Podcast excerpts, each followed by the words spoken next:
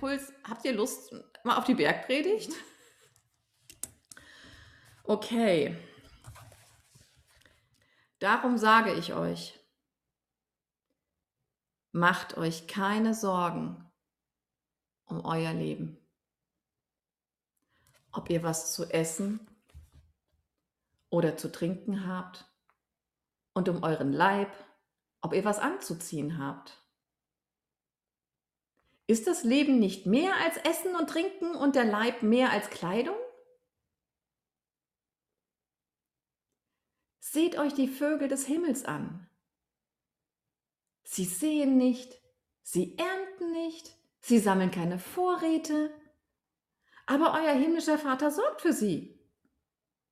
Und seid ihr nicht viel mehr wert als Vögel?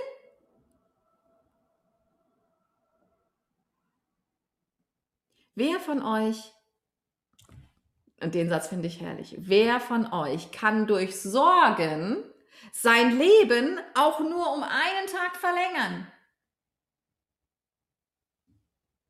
Er hat echt Humor. Und warum macht ihr euch Sorgen um das, was ihr anziehen sollt? Seht, wie die Lilien auf dem Felde wachsen. Sie arbeiten nicht und machen sich keine Kleider.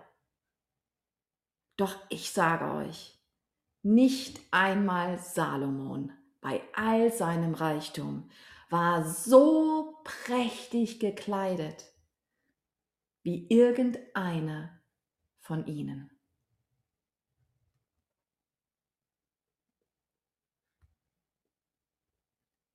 Wenn Gott sogar das Gras und die Blumen so ausstattet, die heute blühen und morgen verbrannt werden, wird er sich dann nicht erst recht um euch kümmern?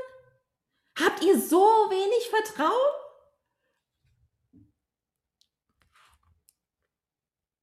Also macht euch keine Sorgen. Fragt nicht, was sollen wir essen, was sollen wir trinken, was sollen wir anziehen. Mit all dem plagen sich Menschen, die Gott nicht kennen. Hoi, hoi, hoi, hoi. Mit all dem plagen sich Menschen, die Gott nicht kennen. Euer Vater im Himmel weiß, dass ihr das braucht. Euer Vater im Himmel weiß, dass ihr das braucht. Doch trachtet zuerst nach dem Königreich Gottes und seiner Gerechtigkeit und alles andere wird euch dazu gegeben werden.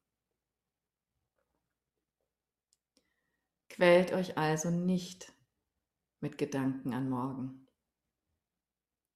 Der morgige Tag wird für sich selber sorgen.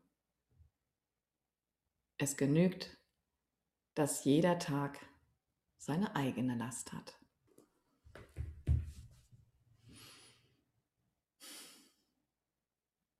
Ich finde, da steckt, also da steckt immer wieder so viel drin. Ja.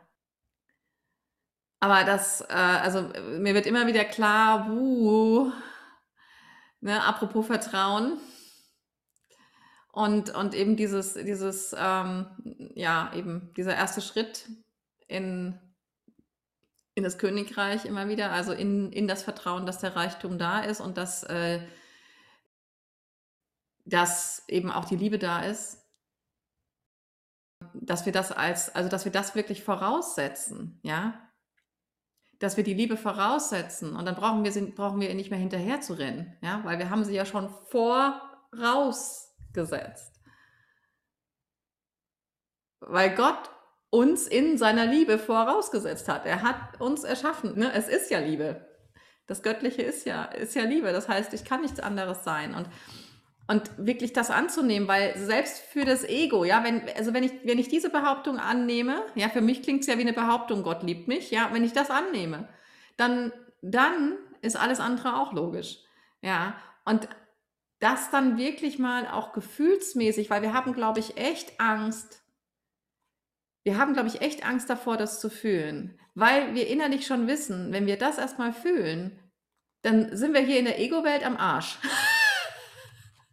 ja, also dann, dann haben wir echt ein Problem, weil dann, dann wird nichts mehr so, dann wird einfach alles, alles wegfallen, was wir hier noch für lieb und teuer halten.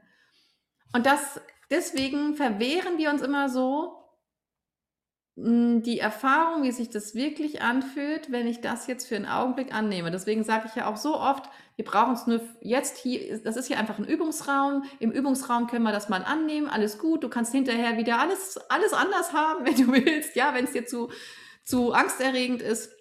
Aber jetzt für hier, nimm es doch einfach mal an. Einfach so, vermute es mal und schau, was passiert. Ja. und also das kehrt immer wieder alles um. Und klar, ja, ähm, aber das ist wirklich das Geschenk, weil wir kommen ja sonst nicht raus. Ja, das merken wir ja immer wieder. Wir haben es ja jahrelang die, die gleiche Leier. Und da muss ja was falsch mit sein, wenn es weh tut.